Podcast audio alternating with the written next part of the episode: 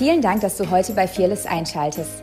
Wenn du heute zum ersten Mal reinhörst, möchten wir dich wissen lassen, dass Jesus dich bedingungslos liebt und glauben, dass diese Botschaft dich inspiriert und segnet, wie Jesus zu leben. Dass ihr da seid, richtig cool. Ah, Gott ist hier. Ah, Jesus, wir lieben dich. Wir lieben deine Gegenwart. Offenbar du uns dich heute ganz neu, immer mehr. Wir wollen dich sehen, Jesus, auch wenn es schwer manchmal fällt, weil so viele Dinge viel größer scheinen. Aber wir wollen lernen, auf dich zu schauen, Jesus, weil du bist unser Ein und alles.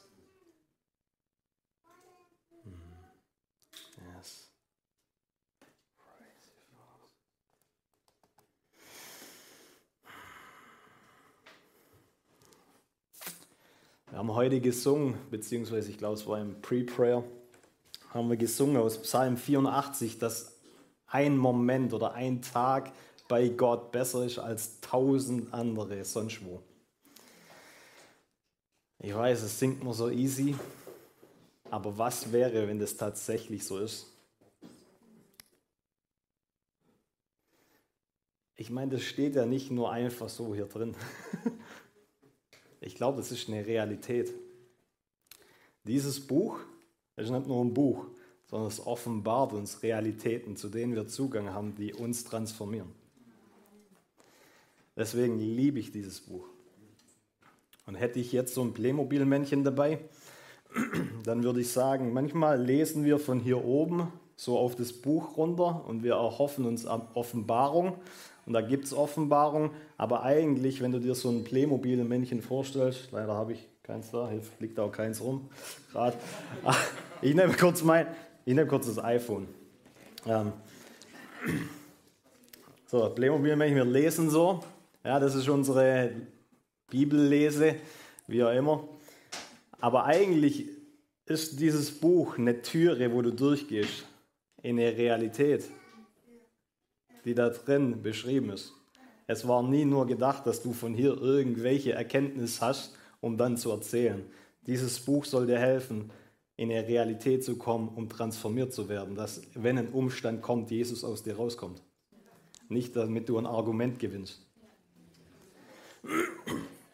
Und ich glaube, da will Gott uns hinführen. Und ich persönlich habe ich oder ich persönlich will eine Theologie, die mich herausfordert.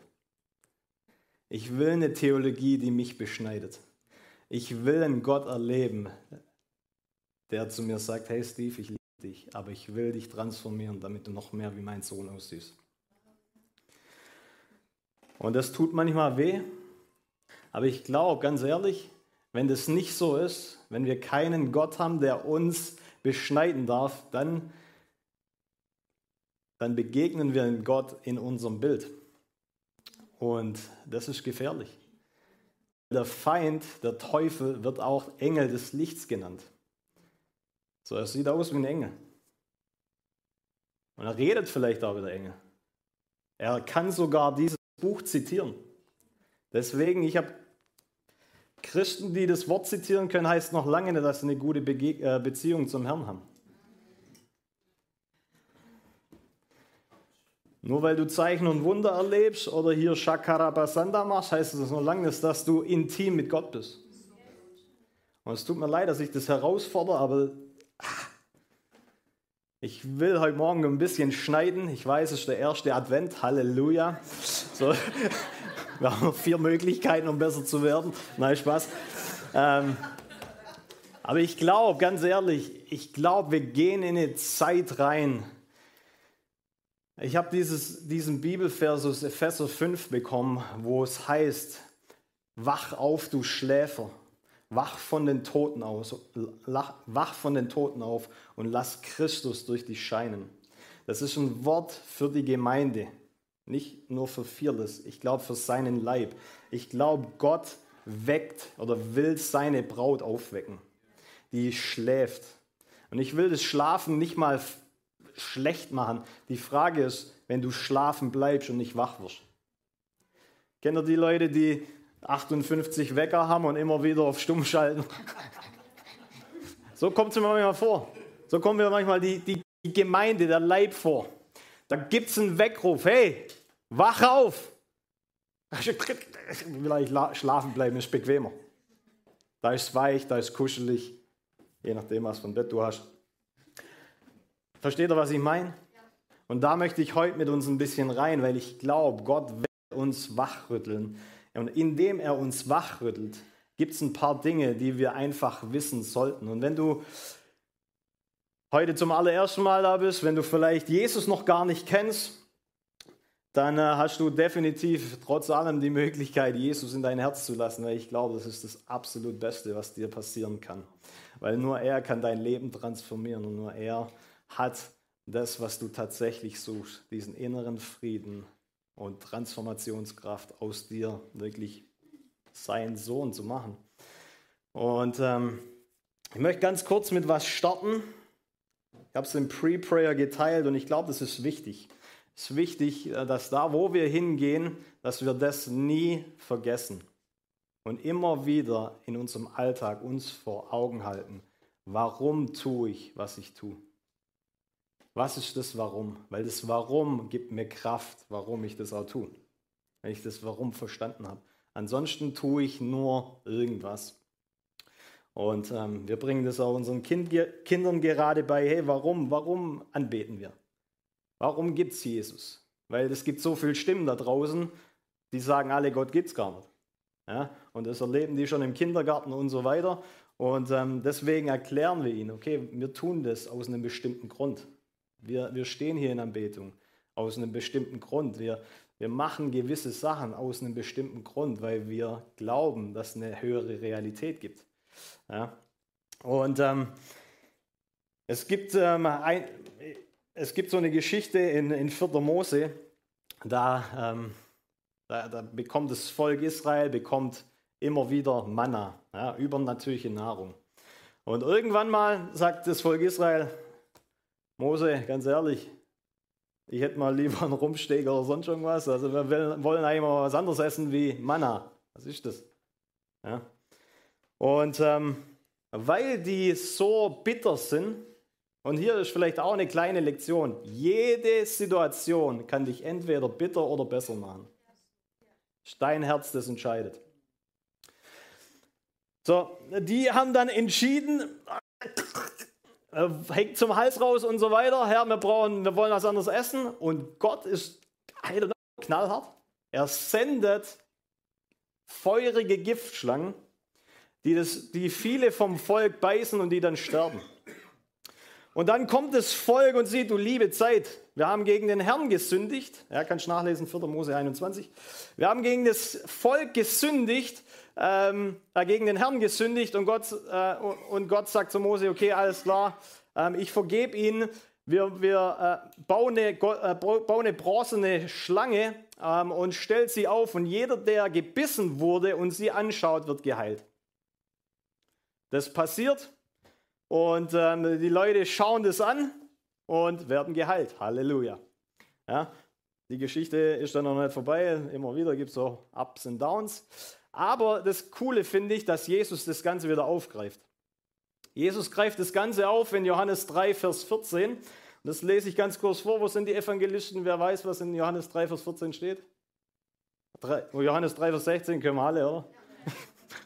Okay. Johannes 3, Vers 14. Du weißt doch, wie Mose in der Wüste eine Schlange aus Bronze an einer Stange aufrichtete, damit jeder, der sie ansah, am Leben blieb.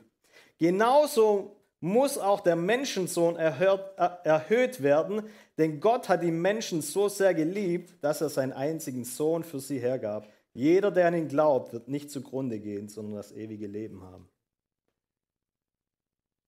So, Jesus assoziiert sich mit dieser Schlange. Und das Interessante ist, Jesus ist nicht für Sünde gestorben, dass es keine Sünde mehr gibt. Er ist gestorben, dass jeder, der Ja zu Jesus sagt und so, sage ich mal, wie in diesem Bild, diese Schlange ansieht, frei von Sünde werden kann oder wird. Deswegen sehen wir, da draußen gibt es noch sehr viele komische Sachen. Jetzt ist jetzt ist das Krasse für mich, dass in 2. Könige 18, da gibt es einen König und der König, heißt in 2. Korinther 18, äh, 2. Könige 18, Vers 4, er ließ die Opferstätten auf den Hügeln zerstören, zerschmetterte die Steinmale. Vielleicht mal ganz kurz ein Bibelquiz, wer weiß, wie die Schlange hieß? Auf Satan, na, nee. Jesus wäre auch falsch, nur zur Info. in, in, in, die, in, diesem, in diesem Szenario wäre es falsch. Okay. er ließ die Opferstätten auf den Hügeln zerstören, zerschmetterte die Steinmale, die fremden Götter geweiht waren, sowie den Pfahl der Göttin Aschera. Er zerschlug auch die bronzene Schlange, er zerschlug auch die bronzene Schlange, die Mose einst gemacht hatte, denn die Israeliten verbrannten vor ihr immer wieder Weihrauch als Opfer. Man nannte sie Netushan. Crazy, ja? So, was einst Gott kreiert hat, damit Menschen geheilt wurden, in der einen Season, wurde zu einem Götzen in der anderen Season. Und dieser Götze musste zerstört werden, und ich frage mich, was Gott highlightet an einer Season und gut für dich ist, kann in der nächsten Season Götze werden. Wenn du vergisst, warum ist es eigentlich da? Warum mache ich es eigentlich? Hier, der Gottesdienst kann zu einem Götze werden. Aber du kannst auch realisieren, hey, wir treffen uns hier zu einem Pre-Prayer. Warum? Weil wir schon zusammenkommen wollen, hören wollen. In all dem, was wir hier tun, gibt es ein Warum das dem dient, dass wir eine Begegnung mit Gott haben. Und diese Begegnung alles verändert. So, ich habe eine Folie mitgebracht, vielleicht können wir die ganz kurz hin, äh, hinbeamen und dann lege ich mit dem Thema los, das ich eigentlich sagen will. Religion.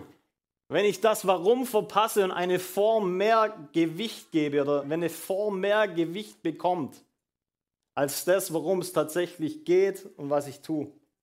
Frag dich selber, warum anbete ich? Wenn heute der erste Tag ist in deiner Sieben-Tage-Woche, wo du Worship ins Auto machst, weil du halt Christ bist und in die Gemeinde fährst, da, warum? Sonst hörst halt SWR 4 und jetzt halt heute, weil, weil man in den Gottesdienst geht und sich schon mal vorbereitet, so ein bisschen Christen zu treffen, höre ich halt christliche Musik. Warum, warum anbeten wir hier Jesus? Oder ist es für dich christliche Karaoke?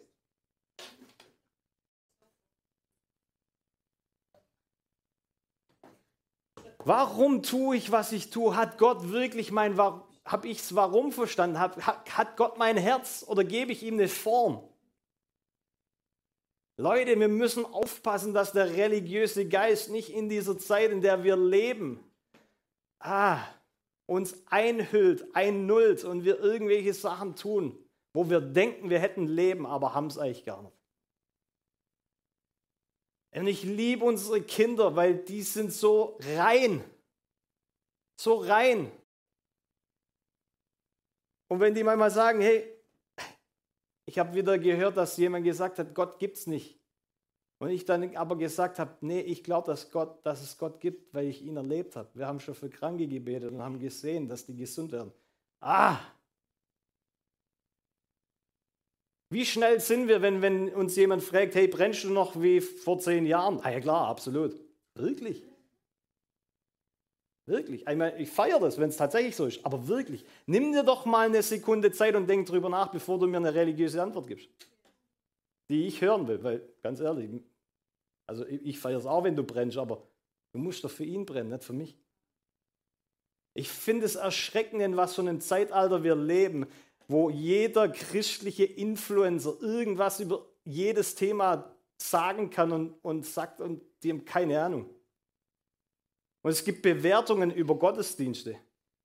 Das ist ganz ehrlich, um wen geht es denn? Dass, dass du das bewertest, wie hier Gottesdienst ist. Ave Maria.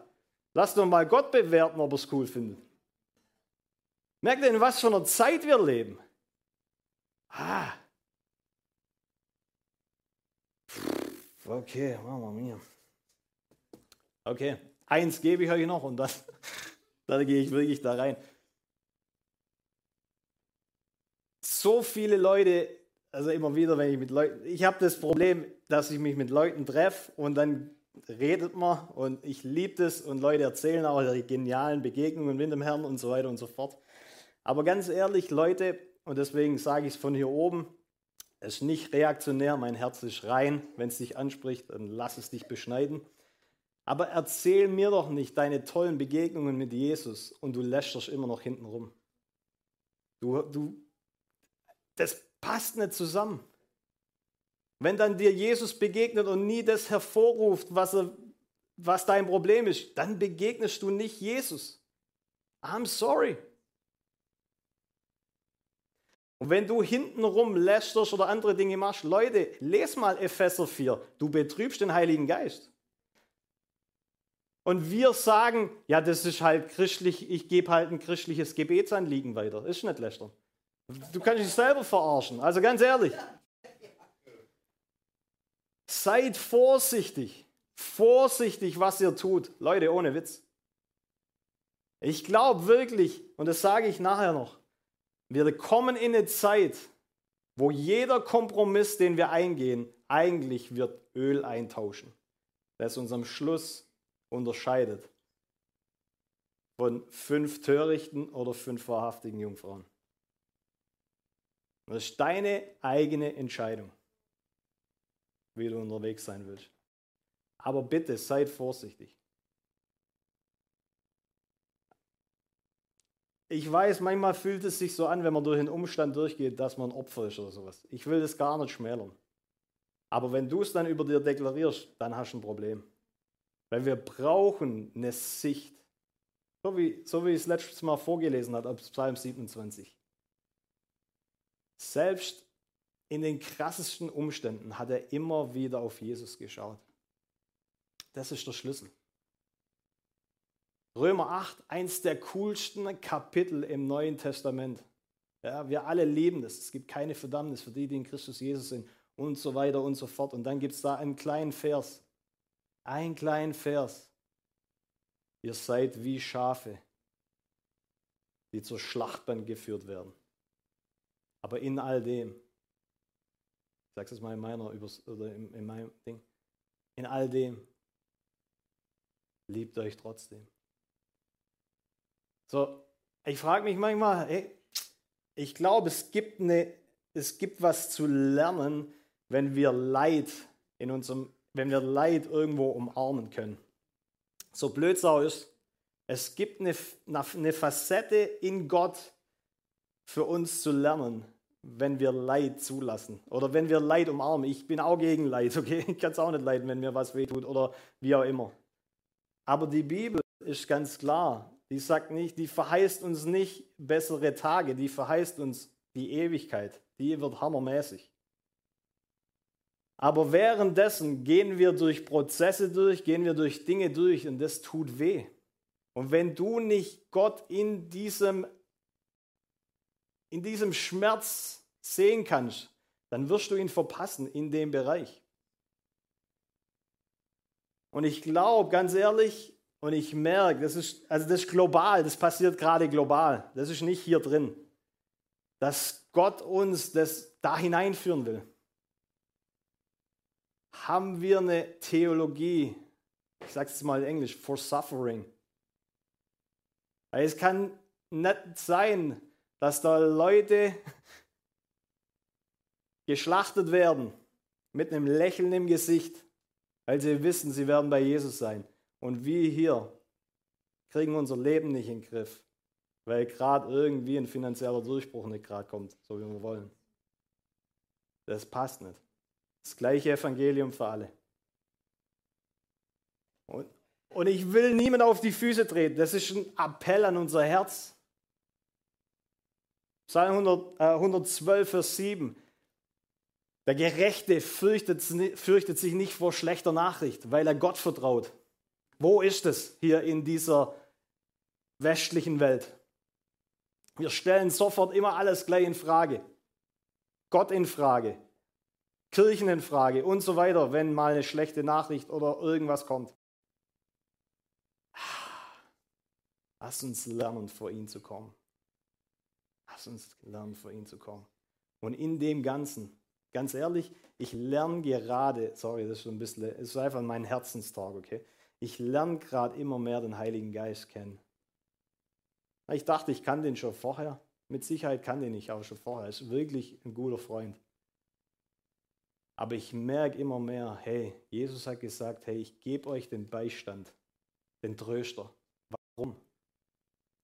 Da gibt's, wir sagen das manchmal so salopp, ja, der muss euch, da gibt es halt auch Sachen, wo er uns trösten muss.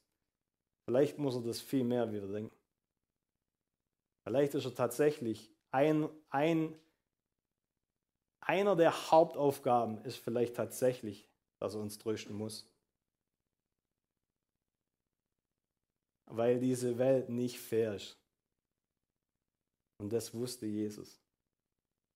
Alright. Matthäus 25, ich lese vor.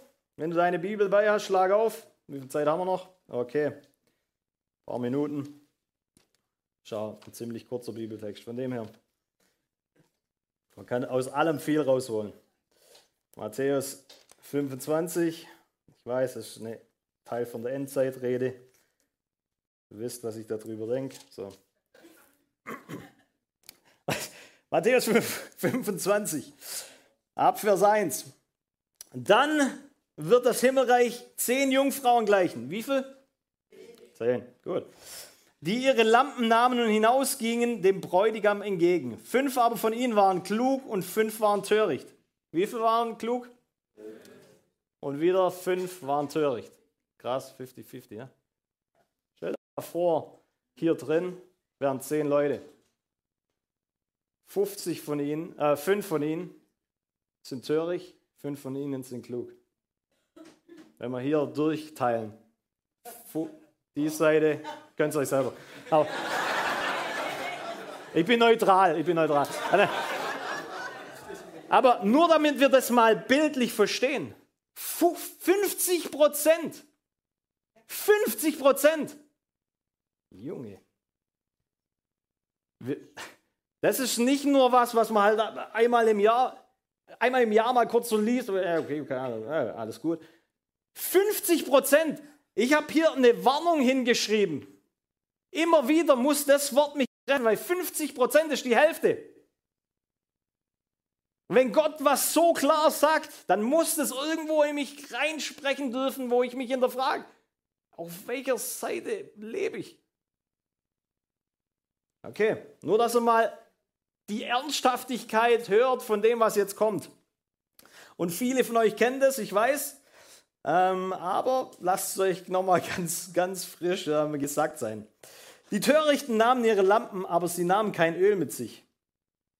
Die Klugen aber nahmen Öl mit in ihren Gefäßen mit ihren Lampen. Als sie, als sie nun der Bräutigam verspätete, wurden sie alle schläfrig und schliefen ein. Um Mitternacht aber erhob sich ein Geschrei. Seht, der Bräutigam kommt, geht hinaus, ihm entgegen. Da standen diese Jungfrauen alle auf und schmückten ihre Lampen. Die Törichten aber sagten zu den Klugen, Gebt uns von eurem Öl, denn unsere Lampen erlöschen. Da antworteten die Klugen, nein, weil es sonst für uns auch nicht ausreicht. Geht aber hin zu den Krämern und kauft für euch selbst. Und als sie hingingen, um zu kaufen, kam der Bräutigam und die bereit waren, gingen mit ihm hinein zur Hochzeit und die Tür wurde verschlossen. Später kamen auch die anderen Jungfrauen und sagten, Herr, Herr, mach uns auf. Er antwortete aber, wahrlich, ich sage euch, ich kenne euch nicht. Darum wacht, denn ihr wisst weder Tag noch Stunde, in welcher der Menschensohn kommen wird.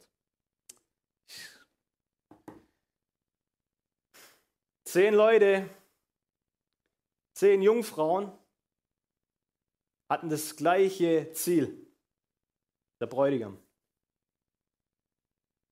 50 davon kannte der Bräutigam und 50 nicht. 50 Prozent, 5, 5. Ah.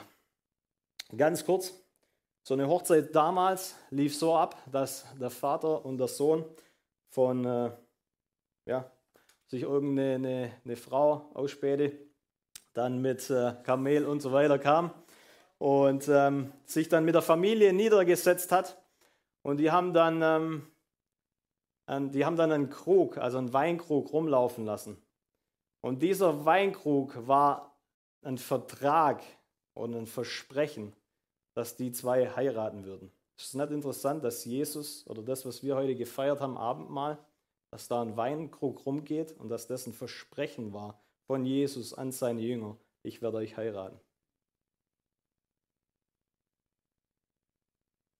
Das gibt dem Ganzen nochmal ganz viel mehr Intensität, weil die Jungs haben verstanden, um was es geht. Du nimmst vielleicht ab und zu mal dein Becherle und so und trinkst das Ding. Ähm, ich hoffe, du weißt, worum es da geht. Aber Jesus hat da schon was klar gemacht. Hey Leute, das ist viel größer, was hier passiert. Und dann, als dieses Versprechen, also wie ähm, das standesamtliche, ähm, die Verlobung, ja, als dieses Versprechen passiert war, geht der Bräutigam heim in das Haus seines Vaters und bereitet dort Platz für die zukünftige Braut. Ist nicht interessant, dass Jesus aussagt, hey, ich gehe und bereite eine Wohnung für euch und wartet, bis ich komme?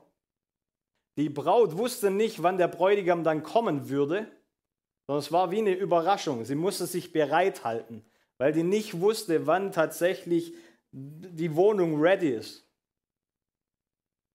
Und das ist der Kontext, wo es da abgeht. Und ich finde es interessant für mich allein, ähm, warum Jesus hier von Jungfrauen redet. Und ich habe äh, so eine Folie mitgebracht, das Kennzeichen einer königlichen Jungfrau. Matthäus 25. Vielleicht können wir die da hinbeamen. Genau habe mal ein paar so Sachen aufgeschrieben, was ich glaube, was so eine ähm, Jungfrau kennzeichnet. Ich weiß, es ist nicht so ein cooles Wort in der heutigen Zeit und so weiter und so fort. Ähm, aber ich glaube, dass es mega wichtig ist. Weil eine Jungfrau sondert sich ab und hat ein Ziel. Sie weiß, warum sie noch Jungfrau ist. Sie, sie bereitet sich selber vor und hält sich rein.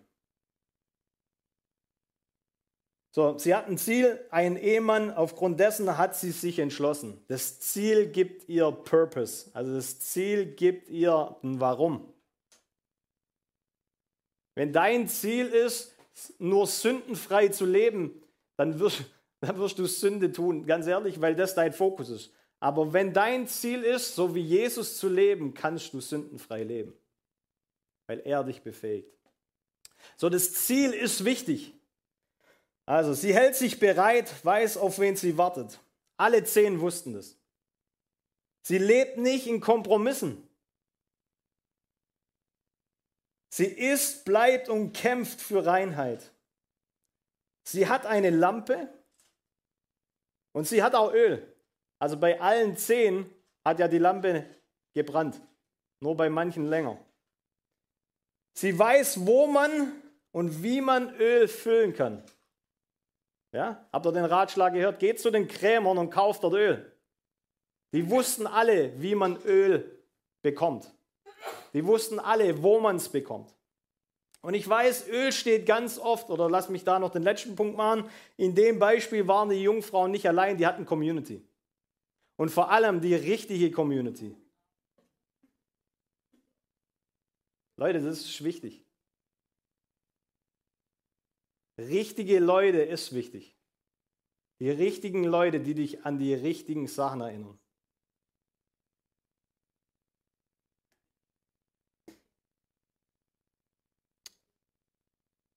Okay, so 50 oder 50 Prozent, fünf von denen waren töricht. Ich meine, die hatten alle Öl dabei. Die hatten alle Öl dabei, die hatten alle Öl in ihrer, in ihrer Lampe und die fünf Weisen hatten noch extra Öl dabei. Und natürlich kannst du sagen, Öl ist Gemeinschaft mit dem Heiligen Geist, weil Öl ganz oft in der Bibel als Salbung, Entschuldigung, als Salbung ähm, gekennzeichnet ist. Ähm, Könige und so weiter wurden früher gesalbt. Aber hier, hier will ich auf das ein, wo ich gerade merke, der Heilige Geist lernt für mich oder lernt mir was ganz Neues, weil Öl entsteht im Pressen, indem das gepresst wird. Und da brauchst du den Tröster, weil Pressen ist nichts Cooles. Ja, wenn du gepresst wirst, Presswurst, wenn, du gepresst wirst, dann kommt was raus. Und die Frage ist, was rauskommt. Und ich habe, vielleicht können wir die nächste Folie ganz kurz noch hinmachen, das ist meine These in dem Ganzen. Wenn Öl unter, wenn Öl unter anderem im Pressen-Testprozess, im Warten gewonnen wird, ist jeder Kompromiss ein Eintauschen oder Verwehren von Öl. Okay, das will ich da damit sagen. Der Kontext in dem Kapitel oder in, de, in den paar Versen ist, der Bräutigam hat auf sich warten lassen. Im Normalfall ist es ja immer, dass die Braut ein bisschen länger braucht. Ähm, aber in dem, in dem Fall lässt der Bräutigam auf sich warten. Und ich glaube, wir sind in diesem Warteprozess gerade. Und die Frage ist, was tust du im Warten? Gehst du Kompromisse ein oder nicht? Ich weiß nicht, wie es dir geht. Und das, Jemand vor kurzem hat es mir sehr klar offenbar gemacht. Ich will nicht sagen, wer. Ähm, aber das Ding hier,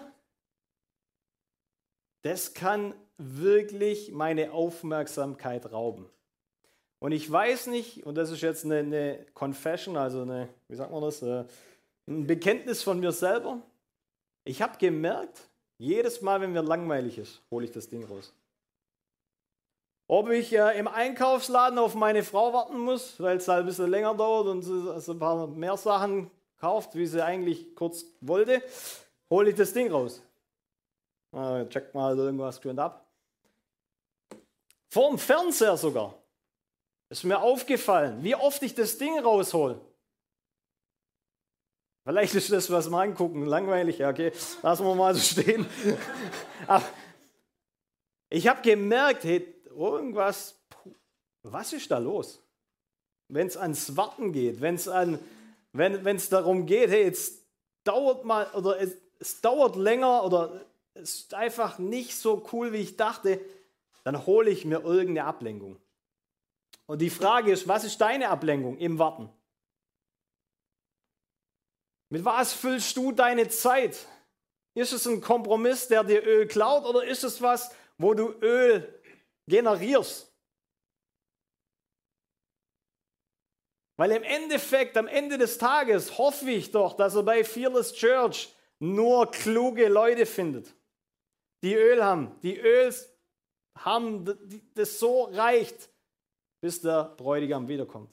Weil das Ding ist, jeder kannte den Bräutigam, aber der Bräutigam kannte nicht alle Jungfrauen.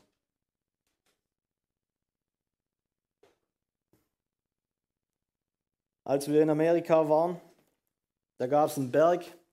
Kalifornien, ich meine, hey, Hammerwetter, selbst im Winter noch cooles Wetter. Da gab es einen Berg, da sind wir öfters mal hoch. Und ähm, gefühlt in Redding, gefühlt 20 Grad auf dem Berg, minus 5. Und wenn man sich da oben getroffen hat, da gab es immer wieder so den einen oder anderen, der halt in seinen Flipflops und in, seiner, in seinem T-Shirt kam. Und ich sag mal so, der war einfach schlecht vorbereitet.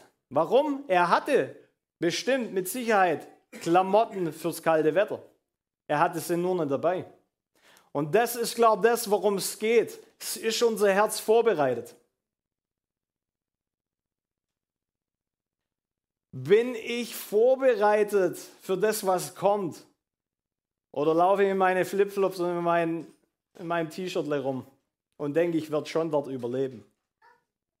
Ganz ehrlich, es wird ein krasses Erwachen geben. So, so eine Wartephase kann entweder, die kannst du entweder nützen, um vorbereitet zu werden, oder du lässt einfach gehen. Hey, ich habe nichts gegen mal, schau dir mal eine Serie an, sitz mal rum und äh, was weiß ich, mach mal bis, chill dein Leben. Aber wenn das dein Leben ist, Junge, dann haben wir ein Problem. Du kannst nicht christlich zu mir sagen, ja, ich will halt lernen, aus der Ruhe rauszuleben.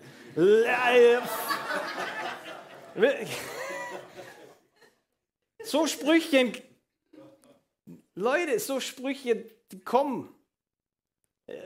Ihr glaubt es nicht, ihr lacht darüber. Das ist, da steht unsere Gesellschaft. Deswegen habe ich das auch vorher gesagt, ja, wenn wir lästern, dann ist es halt irgendwie, dass wir halt Gebetsanliegen austauschen oder sowas. Du kannst, du kannst es hindrehen, wie du willst. Den Herrn wirst du nicht verarschen. Der kennt dein Herz. Der weiß ganz genau, was abgeht. Und er ist so gnädig, Leute, er ist wirklich gnädig. Aber im Endeffekt hast du alles gehört und du bist hoffentlich reif genug, um zu wissen und zu hören, hey, es geht irgendwann mal um dich und um dein Herz. Nicht um das von deinem Ehemann, nicht um das von deinem besten Freund, sondern um dich. Um dich allein. Und dann wird sich zeigen, wo du stehst. Und ob er dich kennt. Oder ob du nur ihn kanntest. Und ich glaube, wir werden, wir gehen in eine Season rein, wo Gott diese Braut, seine Braut uns wachrütteln will. Hey, nützt diese Zeit aus. Kauf die Zeit aus, denn die Tage sind böse. Nützt es aus, selbst wenn es dir nicht gut geht. Schau auf mich. Das ist Ölgewinn. Mit dem Herrn zu sitzen, meine, mein Herz austauschen, zu sagen, ich verstehe es nicht. Ganz ehrlich, ist zum Heulen. Und da gibt es noch ein paar andere Worte. Aber, aber, du bist gut. Aber du bist gut. Und ich lasse nicht zu, dass mein Umstand meine Wahrheit diktiert, sondern du diktierst meine Wahrheit. Und selbst wenn es sich so anfühlt, als ob ich auf eine Schlachtbank zulaufe, kann ich mit einem Lächeln zulaufen, weil dieses Leben ist nur temporär. Ich gewinne die Ewigkeit. Das ist das Evangelium, Leute. Ich bin der Einzige, der jetzt nur lacht. Ha? Nirgends, nirgendwo hier drin heißt es, Nimm Jesus an und alles wird der Hammer werden. Das wird der Hammer werden.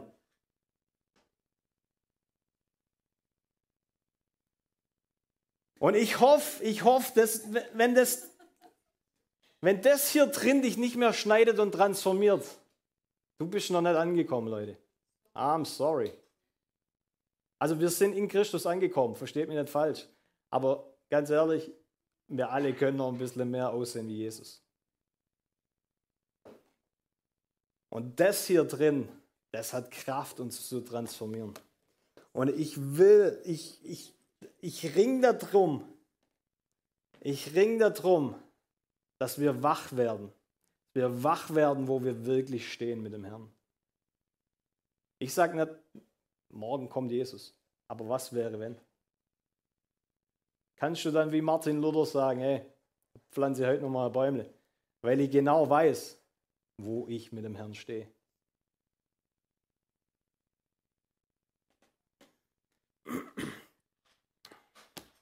Fünfzig Prozent kannte der Herr nicht mehr. Das ist für mich so ein, das ist wirklich eine gefährliche Botschaft. Ich habe mir noch aufgeschrieben, mit dem ende ich, Sie hatten alle Öl, aber nur die Hälfte war vorbereitet und hatte mehr Öl. Ich habe das mal so ein bisschen übertragen. Sie hatten, sie hatten alle Lampen, aber nicht jeder hatte genug Öl.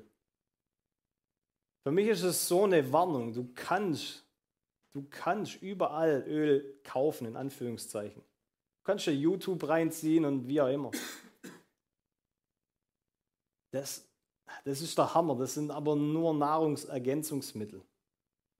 Wenn du von einer Predigt lebst, die hier gehalten wird, jeden Sonntag für Sonntag, dann begegnest du ein bisschen Manna. Aber Offenbarung musst du dir selber holen. Du musst in seine Augen schauen. Du kannst nachher nicht sagen, ja, Steve Juncker hat das und das erzählt, das fand ich der Hammer. Da sagt er, ja, das fand ich auch der Hammer, aber Wer bist, wer bist du? wer, wer bist du? Und ist, ah, ich hoffe, ihr hört mein Herz. Ich will nicht, dass das passiert. Aber du entscheidest selber, wie viel in der Stelle, wo es darum geht, dass wir den Heiligen Geist nicht betrüben sollen. Epheser 4 am Ende. Sollst nicht neiden, sollst keine Verleumdungen reden, sollst nicht lästern, sollst den Geist nicht betrüben. Der nächste Vers ist, so seid nun Nachahmer Gottes. Wir denken manchmal, das hat alles damit zu tun, Zeichen und Wunder zu tun. Absolut. Hier, das ist das Herz. Seid nun Nachahmer Gottes, weil er nichts tun würde, um sich selber zu betrüben. Er führt ein Leben heilig, rein, voll offenbar. So dass er am Schluss sogar für seine Feinde sterben kann. Wisst ihr, und da merke ich, es gibt keine Opfer. Du kannst ein Opfer sein. Du kannst ein Opfer wählen. Aber wenn Jesus zum Opfer wird, innerlich war der kein Opfer, weil er freiwillig ans Kreuz ging für dich und für mich.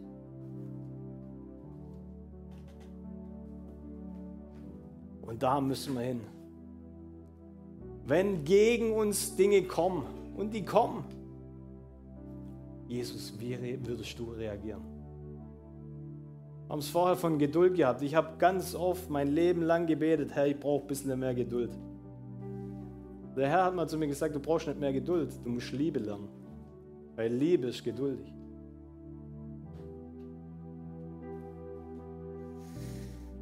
Das ist mein Gebet, dass wir das lernen. Mit unseren Kindern, mit unseren Ehepartnern, mit unseren Familien, mit unserer Politik. Liebe.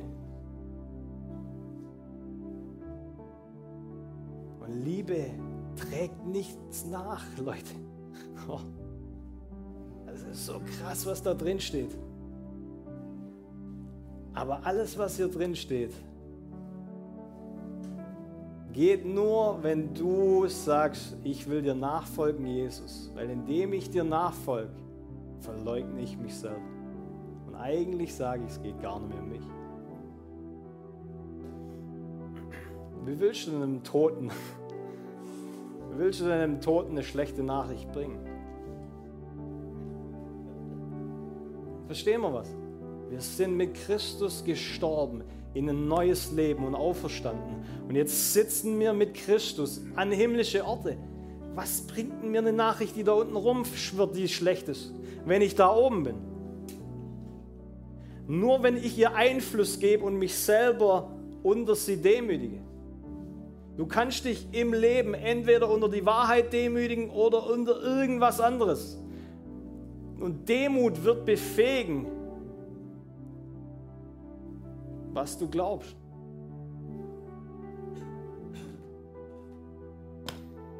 Ich will beten. Wenn du hier bist heute Morgen, vielleicht machen wir einfach ganz kurz unsere Augen zu. Wenn du hier bist heute Morgen und du merkst, ich bin nicht klar mit dem Herrn. Da gibt es Dinge, wo ich merke, dass ich mein Öl gegen Sachen eingetauscht habe. Ich will jetzt keine nennen, ich will dir nicht Sachen in den Mund legen. Du musst selber Offenbarung haben, wo dein Herz ist. Wenn, das, wenn du das bist und du sagst, ja, da bin ich nicht klar, Vielleicht machen wir es ganz kurz so, dann halt mal ganz kurz deine Hand hoch. Alle Augen geschlossen.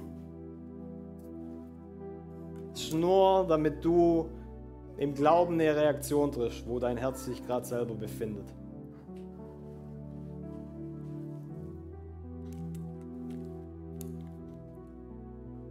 Dank. Und Jesus, ich danke dir. Ich danke dir, Jesus, dass du so gnädig bist. Und Heiliger Geist, ich bete, dass du kommst, jetzt in diesem Augenblick, dass du in unser Herz Wahrheit redest, wer wir sind, wie du uns siehst, Jesus. Heiliger Geist, komm du, du der Tröster, und begegne uns, Jesus. Auch wenn der Umstand sich nicht ändert, du hast alle Macht, uns im Umstand zu ändern. Und das bete ich, Jesus, dass du uns transformierst, dass wir transformiert werden. Dass wir eine höhere Perspektive heute Morgen bekommen von dir, dem Löwe und gleichzeitig diesem Lamm, König der Könige. Und Vater, mach uns ready, mach uns bereit, dass wenn dieser Weckruf ertönt, der Bräutigam kommt, dass wir vorbereitet sind. Dass wir alles haben, was wir brauchen, um in dieses Tor einzutreten, Jesus.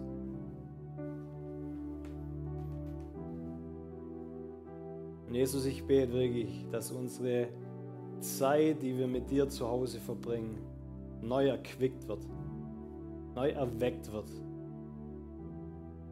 Und dass wir so wie Epheser 5 sagt, dass wir wach werden, die wir schlafen, wach werden und lebendig werden, weil Christus durch uns scheinen will. Danken dir, Jesus. Danken dir, Herr. Vater, von jetzt an sehen wir jedes Warten, jeden Prozess, jeden Test. Wir umarmen das, weil es die Möglichkeit hat, Öl zu regenerieren oder zu kreieren. Danken dir, Jesus. Danken dir, Vater, dass du gut bist.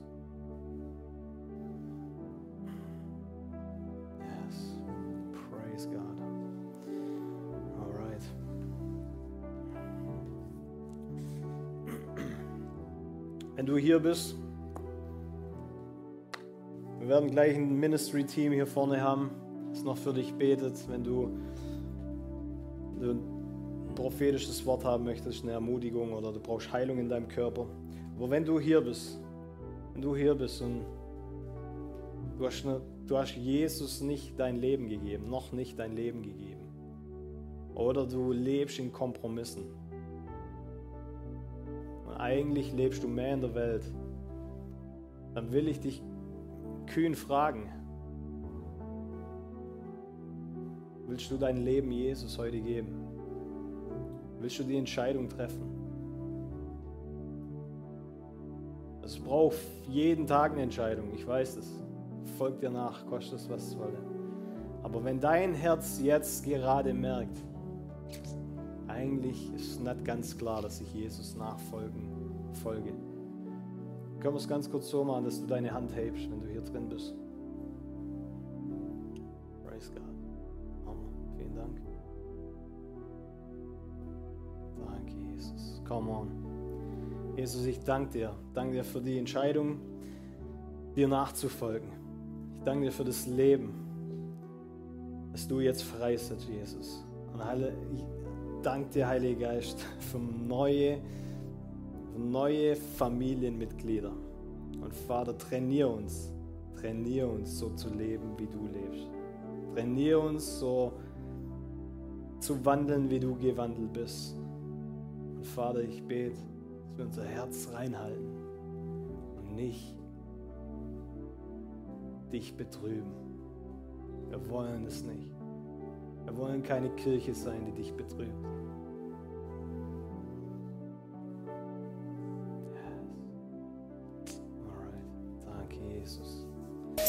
Danke fürs Reinhören. Wir glauben, dass der Heilige Geist durch seine Liebe, Kraft und Wahrheit Veränderung bringt und dich zurüstet, diese Begegnung in dein Umfeld hinauszutragen. Sei gesegnet.